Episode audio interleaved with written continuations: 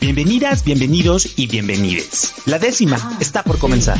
Una radio llena de cultura y diversidad sexual. Todos esos temas y personas que buscas en internet, pero que siempre borras del historial. La décima radio, cultura y diversidad. Comenzamos.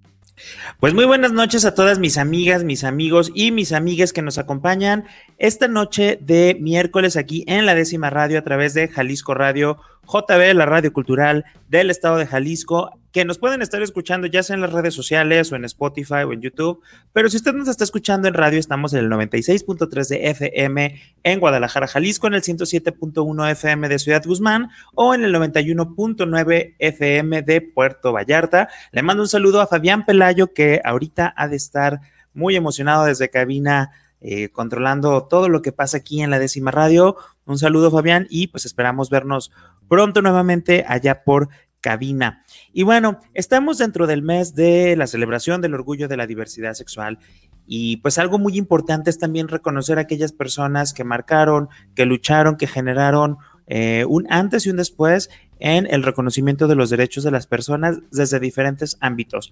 Este día eh, me emociona mucho porque vamos a hablar de una persona, un hombre eh, que prácticamente adoptó Guadalajara como su ciudad hasta sus últimos días y que tenía un profundo amor por Guadalajara. Y que yo creo que fue trascendente por muchísimas razones, aparte de referente de un movimiento estudiantil, aparte de escritor, divulgador de ciencia, activista, eh, bueno, podríamos estar hablando muchas cosas, pero para ello eh, invité a personas que pues estuvieron muy cerca de él este, a lo largo de su vida y, otro ah, ya en, los últimos años. Estamos hablando de Luis González de Alba y bueno, para ello en esta primera parte, para conocer a este Luis, a, la, parte personal, a, la parte más íntima, eh, invitamos a, Adrián. Eh, Adrián, sobrino, Adrián Cortés, sobrino de Luis González de Alba. ¿Cómo estás, Adrián? ¿Qué pasó, Rob? ¿Cómo estás? Muy bien, muchas gracias. Gracias por invitarme. Oye, pues muchísimas gracias por estar el día de hoy aquí, pues ayudarnos. Sobre todo creo que también es muy importante para las nuevas generaciones, pues platicarles quién fue Luis, este, por qué fue tan, tan trascendente, este, y pues qué mejor que, que, tú como viviste con él, pues de cerca, en, muchas etapas de su vida y sobre todo al final, ¿no? Que, que, que pues por ahí en un libro narras una historia de cómo te enteraste de su muerte y cómo fue todo el proceso posterior. Pero me gustaría que iniciáramos desde tu perspectiva.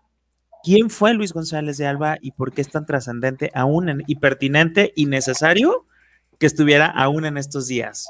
Sí, bueno, primero que nada, pues, Luis, eh, yo de niño era mi tío y no sabía qué había hecho y, y simplemente lo, sabía que en la familia que había estado en el movimiento estudiantil del 68, eh, que tampoco lo entendía muy bien, pero después fui conociéndolo, ¿no? A través de mucha gente que me decía, oye, es tu tío Luis y, es este, un gran líder. Después supe que estuvo preso. También muy chico, cuando me dijeron que estaba preso, pues todo el mundo dice, ¿por qué tengo un tío en la cárcel, no? ¿Qué, qué, delito cometió? Y al final te enteras que es un preso político y, y, que tampoco me queda muy claro que, era un preso político, pero ya lo veía yo muy normal, ¿no? En la familia, que hablaba mi abuela de él. Y eh, obviamente cuando yo ya empecé a tener uso de razón, él ya estaba libre. Y lo veía y siempre fue muy cariñoso conmigo. La verdad es de que desde mi infancia yo tengo recuerdos muy, muy gratos con él. Por ahí también en, en, ese libro escribí anécdotas que tuve con él desde mis recuerdos más, más viejos, ¿no? Que los reviví justo unos días antes que él, que él muriera. Oye, Adrián, y en esta parte me gustaría preguntarte dos cosas. La primera, ¿cómo platicaba Luis de su experiencia eh, como preso político? Digo, una cosa es eh, lo que platicamos hacia afuera como nuestro personaje público, pero otra cosa creo yo es cuando estamos en confianza y cómo platicamos pues lo que en realidad vivimos, ¿no? Digo, a lo mejor para afuera tenemos una imagen de, sí, claro, yo pasé y hacia adentro es de, no, pues sí la pasé bien cabrón, ¿no? Sí. Mira, la verdad es de que eh, un par de veces que le pregunté yo cómo había, si había sufrido cosas horribles en la cárcel, me dejó entrever que, que tampoco se le había pasado tan mal, o sea, no lo trataron tan mal. Obviamente privado de tu libertad, aunque sea jaula de oro, es, estás preso, ¿no? Pero él en la cárcel tuvo oportunidad de terminar su carrera, de hacer su tesis, de escribir su primera novela, que es Los días y los años, que fue la novela con la que eh, tuvo ahí un pleito con Elena Poniatowska, porque, porque él relató su, su testimonio de, de, los hechos del 68. Y eh, pues todas esas facilidades te las da pues un, una, un periodo de estar preso que no, o sea, no es como en las películas, ¿no? Que no te dejan hacer nada, que estás en... Pues él tenía su mesita, su máquina de escribir, se le acababa el papel y pedía más. Y digo, la pasó mal también, ¿no? Pero es como adaptarse a esa nueva forma de vivir preso, pero digo, tampoco es como que estuviera como haciendo trabajo forzado todo el día. Sí, no, no, no, fue como un campo de concentración, no, no. Y aparte ahí hizo grandes amistades, ¿no? Con sus, yo creo que tanto tiempo estar ahí juntos con, con todos estos 68eros, ¿no? Pablo Gómez, este, Álvarez Garín, todos los que estuvieron presos con él. Y a ver, platícanos un poco porque puede que haya gente que, digo, a lo mejor tú y yo entendemos muy fácil que pues fue preso político por el movimiento estudiantil del 68, pero para las nuevas generaciones es como de, ¿cómo? ¿Qué, ¿qué fue el 68, no? Exacto, ¿no? Facilitémosle las tareas a, las nuevas generaciones. Bueno, mira, por suerte él aparte de los días y los años que escribió su relato, que yo creo que es un libro básico para entender el movimiento, el último libro que escribió, que no alcanzó a verlo eh, físicamente, porque él se suicidó tres, cuatro meses antes de que saliera al mercado, se llama Tlatelolco aquella tarde. Ahí aclara muchas cosas, ¿no? Pero en, pocas palabras, el momento del 68 fue este periodo de represión que venía arrastrando la juventud de aquella época, ¿no? medio hippie, medio este, rebelde, y que estaba un gobierno eh, dictatorial que, que, no dejaba hacer nada a los jóvenes, ¿no? Entonces fue como un reclamo de libertad y aparte fue simultáneo en, muchos países del mundo.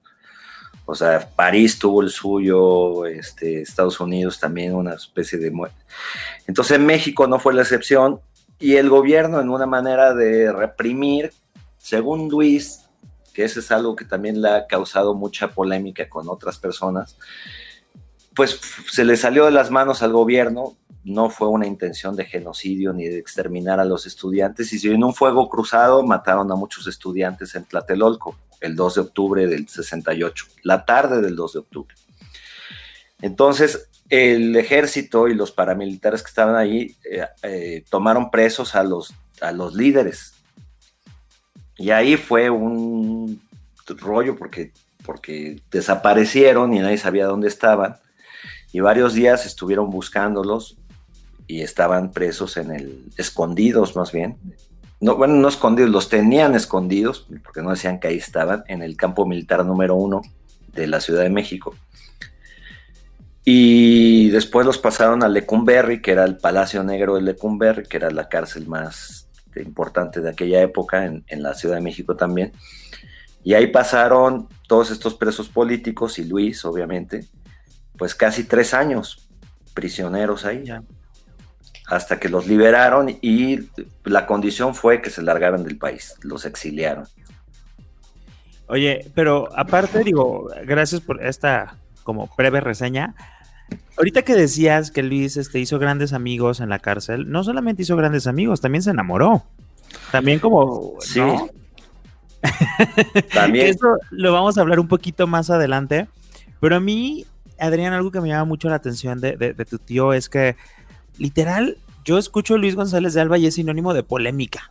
O sea, por donde le veas, este, en el sentido de que era como muy fiel a sus creencias. Y algo que me llama mucho la atención es que él vivió como preso político, como estandarte de la lucha del 68, después como escritor, como... Y él nunca ocultó su homosexualidad, pero sin embargo no fue algo que lo detuviera o que lo enjuiciara o que fuera como en detrimento de su avance profesional. En ese sentido, ¿tienes algún recuerdo, alguna experiencia de cómo lo vivía o lo expresaba Luis? Sí, bueno, mira, yo creo que como todas las familias mexicanas, el tema de la homosexualidad siempre, sobre todo hace años, ¿no? Estoy hablando de, no de las, del, de la actualidad, que ahora sigue habiendo tabús y sigue habiendo rechazo y sigue habiendo toda esta cosa estúpida. Pero cuando Luis era joven, pues era eh, ser, gay era un pecado horrible, ¿no? Entonces todas las familias trataban de ocultarlo, en mi casa, yo me acuerdo, la primera que me dijo fue una prima mía que es más o menos de mi edad, me dice, oye, ¿tú sabías que Luis es homosexual? Y yo no lo podía creer, decía, mi tío, ¿cómo va a ser, cómo va a ser eso? Ajá. y luego, cuando abrió el taller, que fue este bar icónico que tuvo en la zona rosa, este, también esta prima me dice, oye, que a, mi tío Luis le está yendo muy bien en el taller, y yo me lo imaginaba arreglando camiones o arreglando coches. Este, y decía, pues sí, hay muchos coches descompuestos. y mira, pero él no fue, digo, él, justamente eso es lo que se le reconoce en la historia de México, que fue una de las personas que hizo el primer manifiesto de, homosexual junto con Nancy Cárdenas y con Carlos Monsiváis y lo firmaron. Creo que justo en estos días es como el aniversario de ese manifiesto. Y muchas veces pues lo tacharan de, puto, ¿no? Una vez tuvo justamente con Marcelino Perello, que fue otro líder del 68, que, que fue de los que desaparecieron inexplicablemente antes del movimiento del, del, los, del 2 de octubre, le dijo, bueno, esa palabra en, en el léxico mexicano tiene dos connotaciones. Una es alguien que le gustan las personas, de su, un hombre que le gustan los hombres de su mismo sexo, lo cual yo lo he dicho abiertamente y lo acepto. Y la otra es alguien que es un cobarde, como tú comprenderás, ¿no? Entonces lo dejó callado, ¿no? A, Perello. Wow. Y de esa manera, es que si es algo que para eso, o sea, a lo mejor ahorita ya no significa tanto, ¿no? O sea, el que seas o no seas homosexual ya no determina tanto tu vida profesional o tu posicionamiento como intelectual o escritor, etcétera. Y sin embargo, Luis lo decía abiertamente en aquellas épocas y no, pues digo, hasta la fecha seguimos teniendo como el legado intelectual y de muchísimas cosas de Luis, ¿no? Sí. Sí, no, y, él, mira, la ventaja de la historia de Luis es de que como justo era escritor, pues muchas de esas anécdotas y de esas historias las escribió en sus distintas novelas, ¿no? En este Cielo de Invierno, en este de Otros días, otros años, ahí cuenta cómo se enamoró de un preso de un preso común, porque él era el preso político. Y de ahí también derivan otras anécdotas también. Creo que alguna vez le contó este, a este hombre, el, que hizo el beso de la mujer araña, pues ahorita se me fue el nombre, lo tenía aquí. Este, creo que es Carlos Puig, no sé. Bueno, Carlos Push, sí, Carlos Push. A Carlos Push contándole, dijo, ¿y qué estás haciendo ahora, Luis? Que te que no, pues estoy pensando en un, hacer una novela de cuando estuve preso en Lecumberri, después del 68, de que me enamoré de un preso político, de un preso, eh, un preso común. Y Carlos Push nada más dijo, mira vos, y se quedó así como muy pensativo y acto seguido sacó la película, ¿no? Luis nunca le reclamó porque dijo, bueno, pues a lo mejor yo detoné la idea y muy válido, pues, pues, es parte de su creatividad como artista, como creador. Pero sí puedo decir que yo le di la idea de esa película. Con Digamos, no fue un plagio tal cual como fue el pleito con Poniatowska, ¿no? Sí, tampoco con Poniatowska fue un, eso sí sería importante, claro, tampoco fue un plagio descarado, o sea, eh, Luis la demandó eh, como por el 97, 1998, casi 20 años después, la demandó, no, 30 años después, perdón, por sacar de contexto, de alteración de contenido, se llama. Ok, entonces no fue literalmente plagio. No. Y, y porque le señalaba, creo que eran 50 errores o un poquito más, que iban de menores a muy graves, y que ella se negó a corregirlos, este, hasta que un juez le dictó la sentencia que la obligaba a las ediciones posteriores tener las correcciones que Luis le había pedido que hiciera por la buena y ella no quiso, ¿no? Ya. Oye, pues ya estamos eh, por finalizar aquí este, este primer bloque de la décima radio, porque después vamos a seguir hablando más sobre la parte enfocada al, tema de, diversidad sexual de, tu tío. Para cerrar esta parte, Adrián, me gustaría que me dijeras en, tus palabras, ¿cómo recuerdas a Luis o cómo platicas en una frase quién era tu tío como para compartirlo con el público que nos escucha o nos ve? Mira, en ese sentido yo me siento muy afortunado que conviví mucho con él y era como estar con una enciclopedia al lado porque era un hombre que sabía de todo y era maravilloso sentarse con él a platicar de trivialidades o de hasta cosas muy profundas, te explicaba de física cuántica, de astronomía, de política. Podías preguntarle cualquier cosa y era muy divertido aparte, ¿no? Aparte que fue muy cariñoso, este era un hombre lleno de vida y, pues así es como lo recuerdo yo con, esa alegría que siempre tuvo. Pues muchísimas gracias, Adrián. Vamos a seguir aquí platicando un poco de pues, las trascendencias y las diferentes áreas en las cuales se involucró tu tío. Vamos a un corte aquí en la décima radio y regresamos para seguir hablando de Luis González de Alba. Y bueno, pues yo soy su amigo Rob Hernández y vamos, regresamos y de mientras, aquí joteamos. La décima radio. Cultura y diversidad sexual para todas, todos y todes. Regresamos. Te invitamos a conocer Gotas de Orgullo, una serie de actividades en la Ribera de Chapala para celebrar el mes del orgullo de la diversidad sexual. Del 10 al 30 de junio, documentales, exposiciones y charlas sobre derechos humanos se llevarán a cabo en Chapala, Ajijic y Jocotepec. Para más información, consulta las redes sociales del Centro Cultural González Gallo, de la Asociación Civil de Lake Chapala Society, de Cultura Jocotepec o de ROBS MX. Te esperamos. La décima radio. Cultura y diversidad sexual para todas, todos y todes. Regresamos.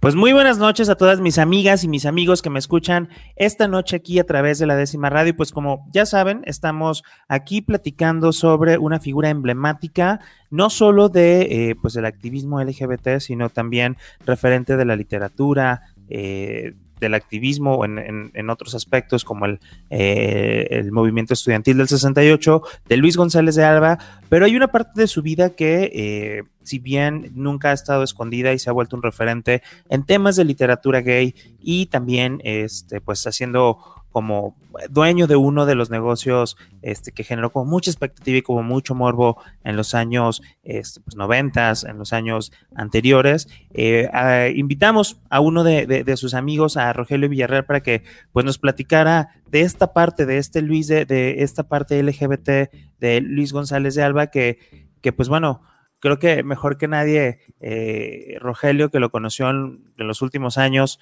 este, y coordinó un libro hablando sobre eh, diferentes personas que escribían sobre cómo conocieron y cómo fue como su acercamiento a González de Alba, pues nos puede dar una perspectiva pues mucho más cercana, ¿no? De, esta parte de, de, Luis González de Alba. ¿Cómo estás, Rogelio?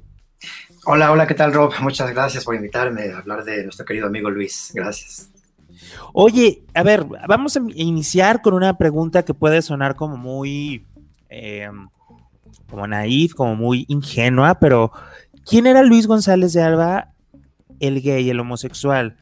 eh, porque pues, tenía muchas facetas, hasta eso, tenía muchísimas facetas, pero ¿quién era? ¿Cómo era? ¿Cómo conociste a, esta parte eh, homosexual de Luis González de Alba? Bueno, em, Luis González de Alba fue ante todo un hombre muy honesto, un hombre libre, como titulamos el libro que hicimos en su memoria cuando lo publicamos a dos años de su muerte, Luis González de Alba, un hombre libre. Y era eh, justamente eso, él no tenía, digamos, ningún prejuicio, no tenía ningún reparo en decir quién era, cómo era, en expresar sus eh, afectos y sus odios. Era un tipo totalmente transparente. Eh, yo lo conocí em, cuando vine a vivir a Guadalajara en 2006 ya sabía yo quién era, por supuesto, había leído gran parte de sus libros, sabía de su trayectoria, sabía de su participación en el movimiento del 68, pero cuando yo vine a vivir a Guadalajara, pues eh, sabía que él estaba aquí, así que lo llamé y le dije, oye, pues me gustaría conocerte, platicar contigo, darte un libro. Y sí, me invitó muy generosamente a su casa, aquí en la calle de, de Guadalupe, en la, con la Chapalita. Y platicamos un buen rato, le di un libro que yo acababa de publicar, eh, fue muy generoso y desde entonces hasta el día de su muerte, pues prácticamente conservamos una relación muy cercana, muy cariñosa, no solamente conmigo, sino también con algunos otros amigos aquí en Guadalajara, Alberto García Rubalcaba, René González, David Gómez Álvarez. Nos reuníamos habitualmente una vez al mes, digamos, para platicar. Y en esas pláticas, eh, pues Luis era muy muy sincero, nunca faltaban las anécdotas procaces como las que contaba en sus novelas, ¿no? El vino de los bravos, eh, pues todas sus novelas eh, más personales, digamos como sus crónicas en las que hablaba él de sus amores, de sus grandes amores y desamores. Y nos platicaba siempre, ¿no? Cómo era él como gay, cómo había incluso descubierto su homosexualidad. Y esto fue cuando él estaba preso en Lecumberri pues eh, él no sabía que era gay. Él le gustaba a la gente, le gustaban las personas, apreciaba a una chica guapa, apreciaba a un chico guapo, pero no había tenido, digamos, relaciones homosexuales propiamente. Cuando él estuvo en Lecumberri, a raíz de los sucesos de Tlatelolco en 1968, había una chica que le coqueteaba, que iban a visitarlo, ¿no? Porque daban clases y como era preso político, pues les daban ciertas eh, libertades, ¿no? Tenían, digamos, la facultad de, asistir a cursos, de dar clases incluso, de tener una máquina de escribir para poder pues eh, reunir ahí sus eh, artículos, sus memorias. Y había una chica muy guapa, dice Luis, que le coqueteaba. Entonces, un día la chica tomando clases se sentó frente a él y llevaba una blusa que le dejaba descubierta un poco parte de la espalda. Y Luis, un poco travieso, un poco malicioso, le, le jaló un poquito los vellitos de la espalda, ¿no? Ya casi, digamos, para llegar a la espalda baja. Y la chica se sorprendió y volvió a verlo y le sonrió. Y entonces, pues eh, la chica, un día que Luis estaba solo, eh, al terminar esta clase justamente, pues le dijo, oye, espérate, no te vayas, quiero hablar contigo. Entonces cerró la puerta con llave y pues ahí se lo cogió. Ok. Dice Luis que fue una experiencia muy agradable, muy simpática, porque él nunca había hecho el amor. Ok. ¿No? Pero eh, pasó el tiempo, ya no pasó nada con ella, simplemente pues fue una especie de aventura, pero eh, después se dio cuenta de que en otra crujía había un preso que le gustaba mucho. Y entonces empezó a, enamorar de él y bueno, ahí se descubrió, ahí descubrió él que era homosexual, que era gay. Hay una parte en, en alguna de sus novelas, no recuerdo exactamente cuál, donde narra este encuentro hay un video que hicieron un par de chicos en homenaje a Luis, donde habla también de este encuentro con este chico y con su propia homosexualidad. Y eso es eh, lo que nos contaba Luis, a veces con más detalles, a veces con detalles un poquito procaces, ya muy íntimos. Pero así era Luis, era un tipo que no tenía, digamos, este tipo de reparo para contarte lo que había vivido cuando descubrió su homosexualidad. Y ya después, poco a poco, pues cómo fue conociendo a más personas, cómo se enamoró de alguien que dice que fue el amor de su vida, Pepe Delgado, un militante también de izquierda, y pues una relación un poco difícil porque Pepe, a Pepe le gustaban los eh, jóvenes mucho más jóvenes que Luis. Luis decía que pues le hubiera gustado tener 13 o 14 años para que Pepe se prendara de él y ya no lo soltara, ¿no? Oye, Rogelio, una pregunta. En este, digo, no sé si alguna vez lo comentó o al pudiste percibir, ¿cómo fue? Digo, a ver, eran los años 70, digo, creo que era como una sociedad mucho más, este, que juzgaba y bueno, al, al descubrirse, este, Luis como homosexual, este, en una cárcel después de un proceso que vivió como haber sido preso político del 68. ¿Alguna vez comentó si sintió como esta, como, eh, este, eh, eh, como, no, sé cómo llamarlo, pero como cuestión interna de, decir, ¿qué pasa conmigo? No, de negarlo, de decir, esto no me puede pasar a mí, como apenarse de sí mismo, o simplemente fue como, ok, lo acepto y pues Mira, hasta donde nos ha contado, hasta donde nos pudo decir también sus impresiones, parece que nunca se sintió, digamos, con ganas de negar su propia homosexualidad, ¿no? Al contrario, la quería disfrutar. Él nos cuenta que después de esta experiencia en Acumberry, pues el gobierno los, les dio la opción de exiliarse. Eh, fueron a Francia, otros se fueron a Chile y se fueron, digamos, como en grupo, ¿no? En Chile, Luis González de Alba estaba con sus compañeros de, de izquierda que habían participado también en el movimiento del 68. Y cuenta, que también lo narra por ahí en alguna de sus crónicas, que estaban viendo Teorema de Pasolini en un cine allá en Santiago de Chile. Y entonces, pues cuando empiezan a ver algunas escenas homosexuales, pues eh, se levantan indignados sus compañeros, militantes de izquierda, ¿no? Tan progresistas ellos, tan... tan machos, ¿no? Machos. Se levantan y se van. Y le dicen, Luis, vámonos. Y dice Luis, no, yo me quedo, a mí me está gustando. Entonces, eso habla también un poquito de la manera de ser de Luis. Siempre fue, digamos, en ese sentido como muy claro, muy asertivo. Nunca tuvo este tipo de ambigüedades, ni de esconderse, ni de rehuir su propia sexualidad. Y eso habla mucho de quién era él, ¿no? De cómo lo vivió. Y desde entonces creo que lo subió. Yo obviamente no hablo por él, por supuesto, hablo de lo que nos contó. Claro. hemos leído en sus testimonios, en sus novelas, en sus crónicas. Pero así nos lo dijo él, ¿no? Que nunca tenía ningún reparo en ese sentido, simplemente vivía su sexualidad, se enamoró de hombres, le gustaban las mujeres, pero básicamente sus amores eran hombres, ¿no? O sea, nunca se definió como bisexual, vamos. No, aunque lo entendía, entendía perfectamente que una persona pudiera ser bisexual. Incluso tiene un libro que le publicó Paidós que se llama Las bases biológicas de la bisexualidad, en la que habla, por ejemplo, de la bisexualidad entre las grandes especies de mamíferos superiores. Oye, y por ejemplo, de ahí, digo, al, convertirse como en un ícono, una referencia del movimiento estudiantil, al salir, de repente también empezó a tomar no solo partida personal en el disfrute de su sexualidad, sino que también se convirtió como en un eh, eh, eh, personaje del activismo, ¿no? Teniendo relación con Monsiváis, con Nancy Cárdenas. ¿Qué les contaba de esa parte del movimiento de aquellos años? ¿Cómo participaba él?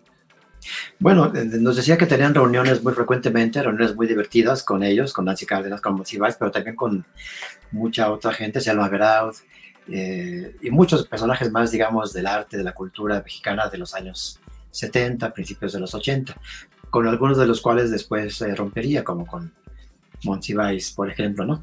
Pero entre él y Nancy Cárdenas y, y Monsiváis redactaron el primer manifiesto en defensa de los derechos de la, de la gente homosexual.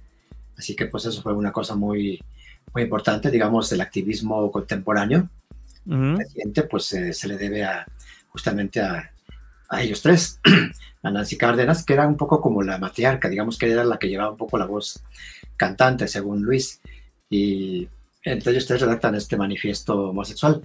Más adelante, a principios de los años 80, cuando aparece el SIDA, pues él también se involucra mucho con este activismo. Eh, en relación, digamos, con la Fundación Nacional de Lucha contra el SIDA, eh, la repartición de condones gratuitos, en hospitales, atención, investigación médica respecto de cuáles fármacos podrían aliviar esto, que fue un proceso, digamos, de muchos, muchos años, ¿no? Exactamente.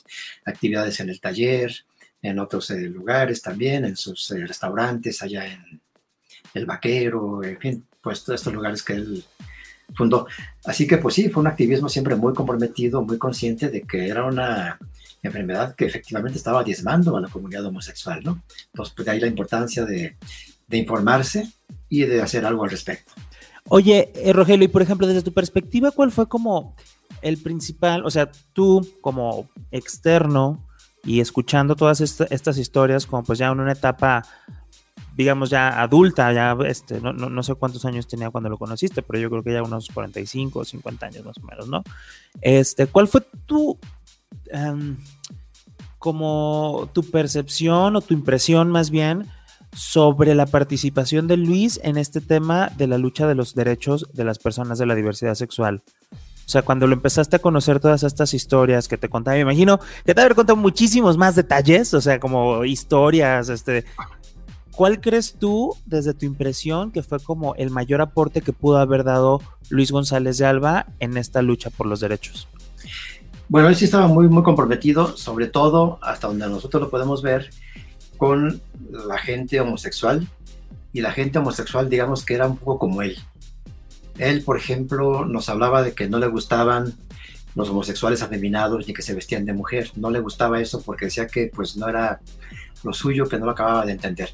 A él le gustaban los varones homosexuales, ¿no? De alguna manera que tuvieran esta eh, apariencia y comportamiento de hombre, ¿no? Con todo lo que esto pueda significar, ¿no? Yo solamente estoy tratando un poquito de, de decir lo que él nos contaba eh, no le gustaban, por ejemplo, las vestidas, no le gustaban los afeminados que hablaban como mujer, no le gustaba la Vogue, por ejemplo, ¿no? Eh, Alejandra Vogue.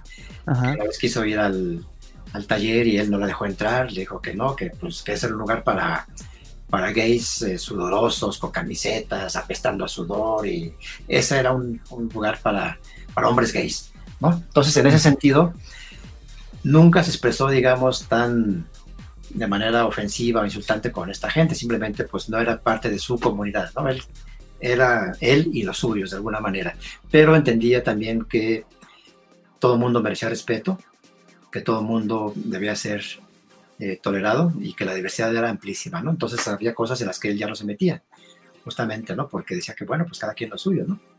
Pero a mí... Oye, ah, te, termina, perdón. pero, pero, a mí no me gustan los hombres que se visten de mujeres, él decía eso.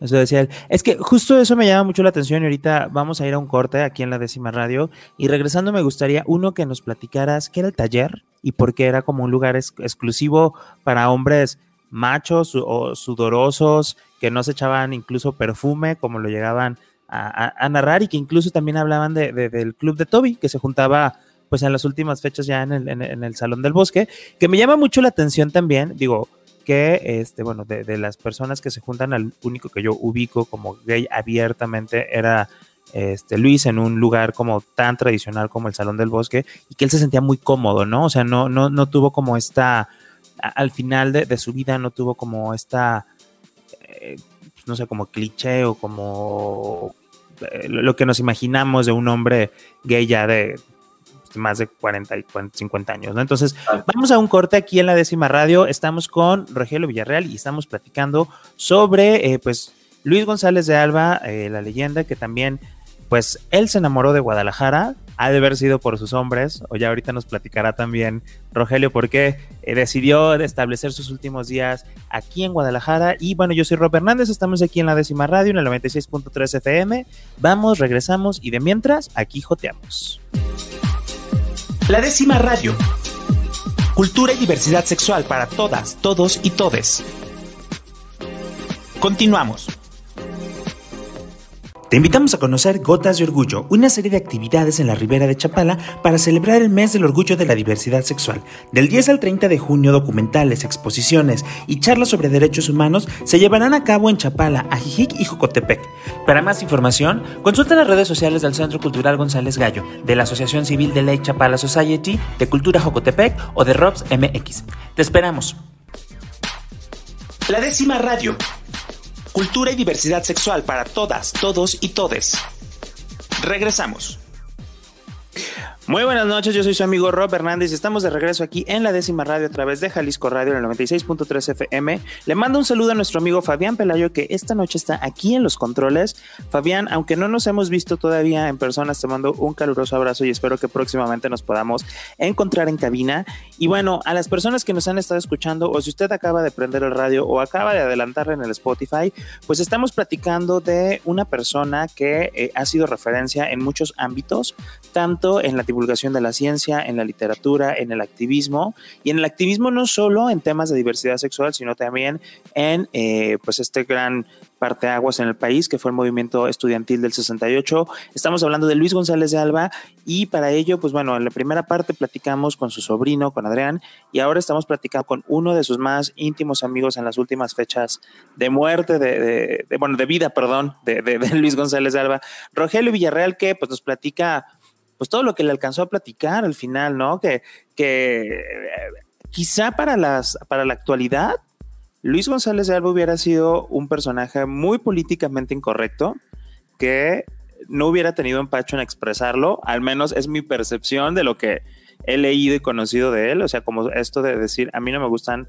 las personas afeminadas y yo solo hago lugares para hombres con que son varoniles a lo mejor en estas épocas, en el año 2021, hubiera sido enjuiciado por las redes sociales eh, por esa cuestión, ¿no? Pero bueno, estamos hablando de que fue un gran luchador que puso muchos temas en la agenda y que también gestionó muchos cambios, este, incluso en la atención para las personas que vivían con VIH.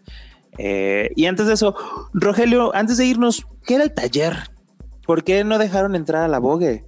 ¿De qué era e, e, eso que, todo el mundo dice del taller?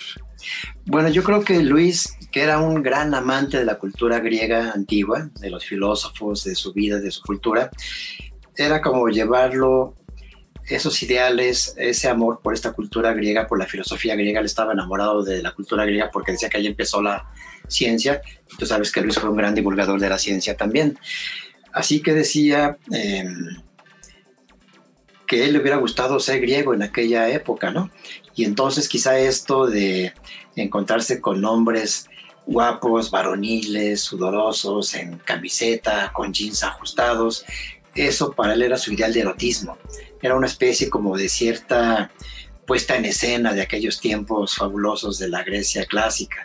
Así que, eh, y respondía pues más que nada, digamos, a este gusto, a este interés personal, ¿no? Eh, no le gustaban las, eh, las, las, pendejuelas y los vestidos y este tipo de, hombres afeminados vestidos de mujeres, porque sé que no, que no era su onda, eso no le parecía ni, interesante, ni atractivo, ni sexy. Entonces, la primera el primer bar que fundó fue el Vaquero, allá en Insurgente Sur de la Ciudad de México, donde estaba Liverpool hacia el fondo. Había un barecito que se llamaba El Vaquero y ahí empezó con esta política de solo hombres y solo hombres este, sudorosos, ¿no? Por así decirlo. Tiempo después, en esa misma década, al final desde los 80, fundó el taller en un sótano en la calle de Florencia, en la zona rosa, donde también siguió con la misma política. Hombres, pues, eh, sudorosos, bigotones de preferencia y, sin perfume, ¿no? Para que olieran así a, a siete machos. Entonces a él le gustaba eso, era su mundo, era una especie de filia muy acentuada. Eh, siempre tuvo discusiones, siempre tuvo este tipo de pleitos por esta causa y por muchas más, por, las, por sus opiniones políticas, por muchas cuestiones, ¿no? Siempre estaba en polémica en las páginas de la jornada, después en Milenio, en Nexos, la revista donde también publicaba, en Letras Libres, o algo que publicó sobre Monsiváis. En fin, siempre era un tipo polémico, pero él defendía con mucha convicción y mucha pasión sus puntos de vista. Y en este sentido, pues era simplemente darle gusto a algo que le daba mucho placer, pero que también le daba mucho placer a todos los hombres que visitaban el vaquero y luego el taller. Era, un, era su mundo, era su mundo en el que él se divertía, ¿no? Verlos bailar, verlos cantar.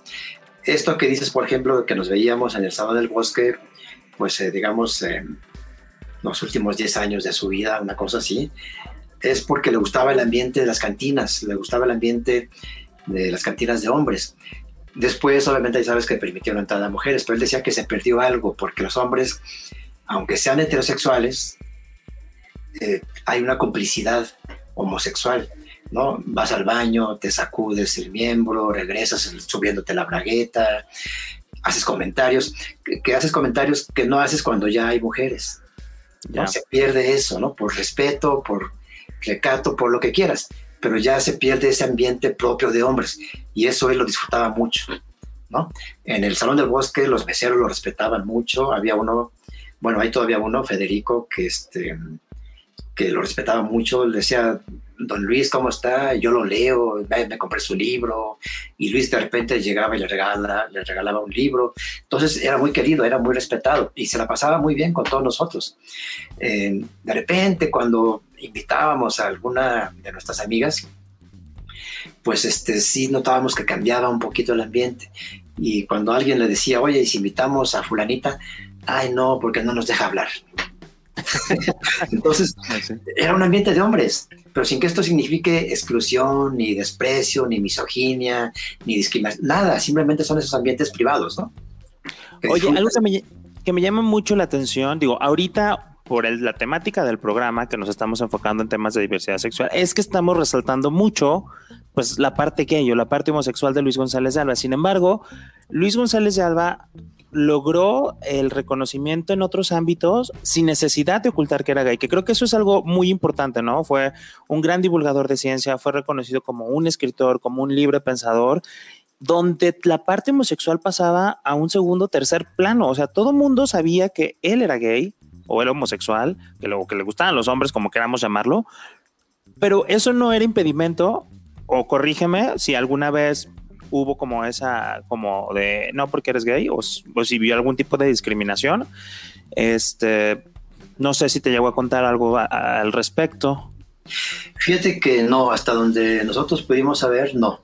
Él disfrutaba mucho su sexualidad, su homosexualidad, pero hacía un trabajo valiosísimo en el terreno de la divulgación de la ciencia, en el periodismo, fue Premio Nacional de Periodismo, creo que en el 95, si mal no recuerdo, como escritor, como novelista, bueno, eh, Los días y los años es la primera gran crónica que sale también el mismo año que la de Tosca, La noche de Tlatelolco. Los días y los años sale ese año y es uno de los testimonios más importantes que tenemos sobre el movimiento de 68. Entonces, desde entonces empezó a construirse una gran reputación como intelectual, como polemista, como periodista, como divulgador de la ciencia, como traductor de poesía. Su amor por Cavafis, por ejemplo, era legendario, ¿no? Tradujo algunos poemas de Cavafis. Se atrevió a traducir dos o tres poemas porque dice que siempre que los leía acababa llorando y ya no podía seguir escribiendo, pero tradujo La ciudad, tradujo Los bárbaros y bueno, pues para él era un placer. Era un tipo que disfrutaba intensamente el conocimiento, ¿no? Entonces le, encantaba leer, saber, conocer, hablar de eso, disfrutarlo y por eso las charlas eran tan, tan amenas. Digamos, eh, sí hablábamos todos, por supuesto, porque le gustaba también escucharnos, pero cuando él hablaba de algo se apasionaba tanto que seguía y seguía y seguía hablando, ¿no? Y fíjate que, o sea, justo eso me llama mucho la atención en, en, perfiles o personajes como Luis, que en los años 70, 80, 90 incluso, donde las personas gays vivíamos una persecución, una, este, pues una estigmatización una discriminación muy evidente, como él, como otros personajes, lograron resaltar y ser reconocidos donde no importaba su orientación sexual y que creo que eso es digno de reconocerse porque pudieron o supieron, o, no sé cómo expresarlo, pero pudieron llegar a generar, a posicionarse sin esconderse, ¿no? Y, porque e, él, lo hacía públicamente, o sea, sus libros, ¿cuántos de sus, o sea, muchos de sus libros narran sus historias de amor y tiene escenas eróticas y, y, por lo que he leído también en el libro que, coordinaste, pues también les platicaba historias con muchos detalles sexuales de, relaciones entre hombres, que luego entre puros hombres heterosexuales, o sea, de repente uno como gay se puede como reprimir o detener a decir, no, pues no le voy a platicar pues más allá, ¿no? Porque ¿cómo lo van a tomar? ¿Cómo vivían esos momentos? No, desde luego. Y en una sociedad machista como la nuestra, pues eh, hasta habría sido lógico que él lo ocultara, que de alguna manera tratara de disimularlo. Pero no, nunca lo hizo. Ya están sus textos, están sus artículos, están su, su blog, el que mantiene la revista Nexos, donde puedes eh, meterte a ver sus opiniones, comentarios del día a día. Y nunca lo ocultó cosa, por ejemplo, que no se puede decir de Monsiváis. Monsiváis era en ese sentido muy recatado, nunca se atrevió a, confesarlo, ¿no? Hasta que le sacaron el libro, el Braulio Peralta, del libro del Closet de Cristal. Exactamente, sí, sí, sí. Y aparte, y todo el mundo lo sabía, ¿no? Yo recuerdo una vez eh, nos invitó Carlos Monsiváis a su casa en el año 85, 86, a Mongo y a mí, que hacíamos una revista que se llamaba La Regla Rota, eh, que la presentábamos en el 9, que era un lugar también de gays en la zona rosa, a donde también, ahí fue la primera vez que yo vi a Luis, justamente, todavía no éramos amigos, pero ahí fue cuando lo, lo conocí. Y cuando nos invita Monsiváis a su casa a ver Conducta Impropia, que era un documental eh, hecho por dos cineastas cubanos, Orlando Jiménez Leal y Néstor Almendro, sobre la represión de los homosexuales en Cuba y su encierro en campos de concentración que se llamaban unidades militares de ayuda a la producción, donde encerraban homosexuales, a disidentes, a gente que no estaba de acuerdo con el régimen comunista de Castro. Eh, era curioso que ahí Carlos Monsiváis sí se abrió un poquito, ¿no? Incluso invitó a un chico que en ese momento, pues yo creo que era su, su noviecito, un chico muy joven, moreno, con playerita, con shorts. Entonces, este, pues ahí entendimos también muchas cosas, ¿no? Que él prefería vivirlo de una manera muy cerrada, muy... Porque si esto se hubiera trascendido, si hubiera salido, yo creo que a él sí lo hubiera afectado y sí lo hubieran atacado muy fuerte, muy duro. Oye, ahorita estoy pensando que, por ejemplo, una de las razones por las cuales Monsiváis, digo, y estoy hablando a partir de lo que he escuchado, de lo que han escuchado y lo que le platicaron otras personas, que Carlos Monsiváis nunca quiso que se le catalogara como un periódico, como un escritor gay, ¿no? O sea, que sus historias, sus libros no fueran catalogados.